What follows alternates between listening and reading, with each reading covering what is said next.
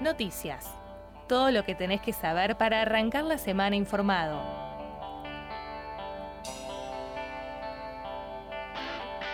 Bien, eh, hablemos, hablemos tranquilos de las cosas importantes de la semana. Eh, arrancamos con eh, testeos. A ver, Ituzengo va a testear en el marco del programa de Detectar a docentes y auxiliares en la vuelta a clases. A partir del 2 de agosto comenzará a desplegarse la estrategia de búsqueda de casos de COVID-19 entre docentes y auxiliares, lo que va a implicar el desarrollo de los operativos detectar en establecimientos educativos. Los mismos van a ser de carácter voluntario. Recuerden de que eh, de cara a la vuelta de las vacaciones de invierno, lo más probable es que se empiece a flexibilizar la cuestión de la, de la presencialidad, aún más, ¿no? Sabemos que en la ciudad de Buenos Aires las burbujas dejan de dividir a los cursos, sino que los cursos ahora van a ser las burbujas. Para eso no las llames burbujas, pero bueno, eh, criterio de la ciudad de Buenos Aires. Así que aquí también más o menos se va a ir de a poco flexibilizando. Sabemos que las situaciones son distintas, lo sabemos. Pero bueno, eh, sabemos también de que va a haber testeos para los docentes en las distintas eh, en los distintos establecimientos escuelas para poder mantener un control de la pandemia. Por suerte como venimos viendo en estos días los casos están bajando eh, bastante. No es para digamos relajarse pero podemos decir de que sí por suerte están empezando a bajar los, los casos Esperemos también pronto los, fallecidos. Argentina está ya en 103.000 eh, fallecidos por la pandemia. Así que bueno, es eso. La verdad veremos qué, sucede con esa cuestión. Es un mix de noticias locales y nacionales porque hay algunos temas que también queremos que, entren. Esta semana, muy importante para las familias que estaban esperando, la Argentina va a comenzar a vacunar eh, con la vacuna de Moderna. No sé si se acuerdan que la semana pasada 3,5 eh, millones de dosis de esta vacuna fueron donadas por el gobierno de los Estados Unidos a la Argentina.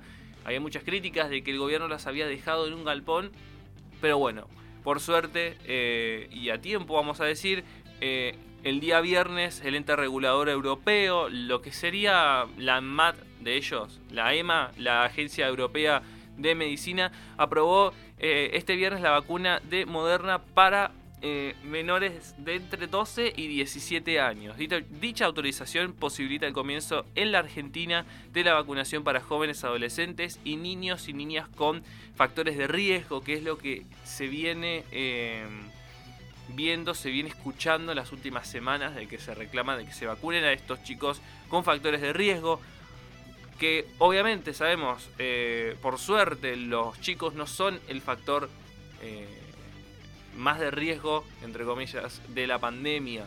Eso pasa con la gente más grande. Pero bueno, por supuesto, está muy bueno que se pueda eh, vacunar a esta población, ya que gracias a Dios, por suerte, la vacunación está muy masificada.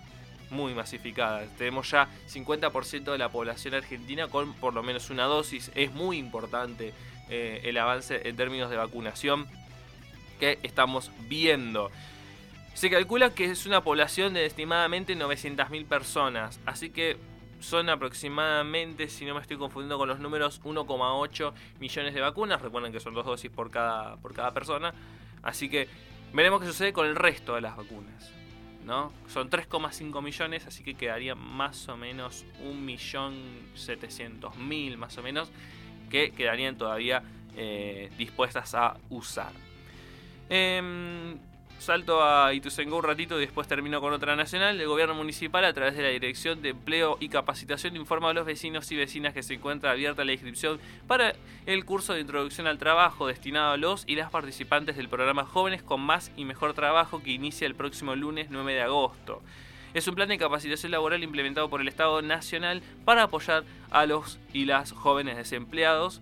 Eh, y también posee como finalidad ampliar las oportunidades que puedan tener estos durante su inserción al mercado laboral. Bueno, como todos los años, eh, muy importante esta inscripción para eh, este tipo de cursos que apuntan a la a poder este, dar más oportunidades para que las juventudes tengan empleo que bueno, lamentablemente no, es tan, no está tan fácil eh, como a algunos le gustaría.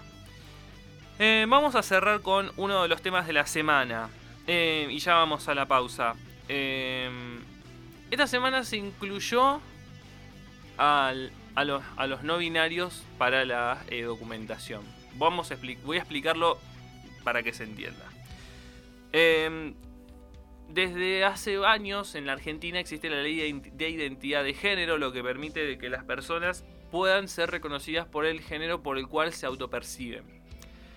Esta eh, decisión del gobierno nacional de incluir a los géneros eh, no binarios en la, en la documentación es una decisión muy importante, trascendental en esta cuestión de identidad de género, más allá de las críticas que ha suscitado el hecho de que el documento lleve una X, es muy importante la inclusión de estos. Eh, de, esta, de este término, vamos a decir, para poder incluir a las distintas diversidades, ¿no?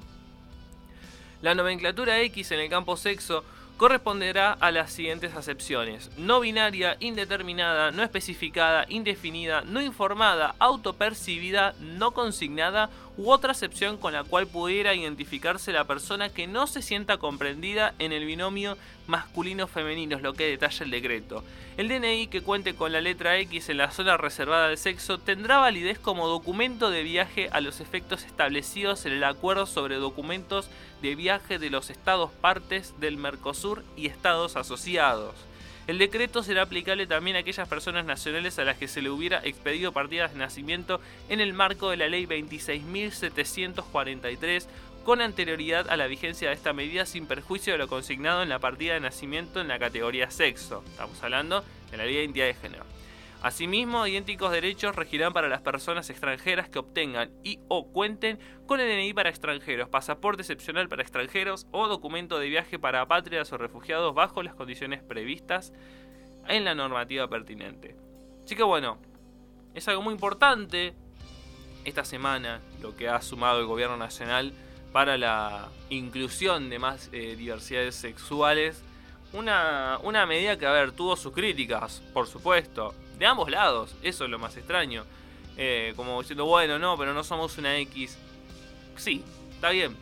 Sabemos que es muy difícil contener a las distintas diversidades en una letra, pero bueno, la verdad hay que destacar de que Argentina es el primer país de América Latina en poder, eh, en disponer de esta inclusión de, eh, los, estos, de los géneros no binarios en, la, en la documentación es muy importante. No, es, no estamos solos en el mundo.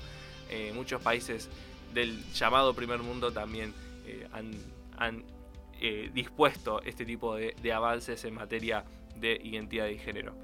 Así que bueno, en el próximo bloque nos metemos a fondo con cierre de listas.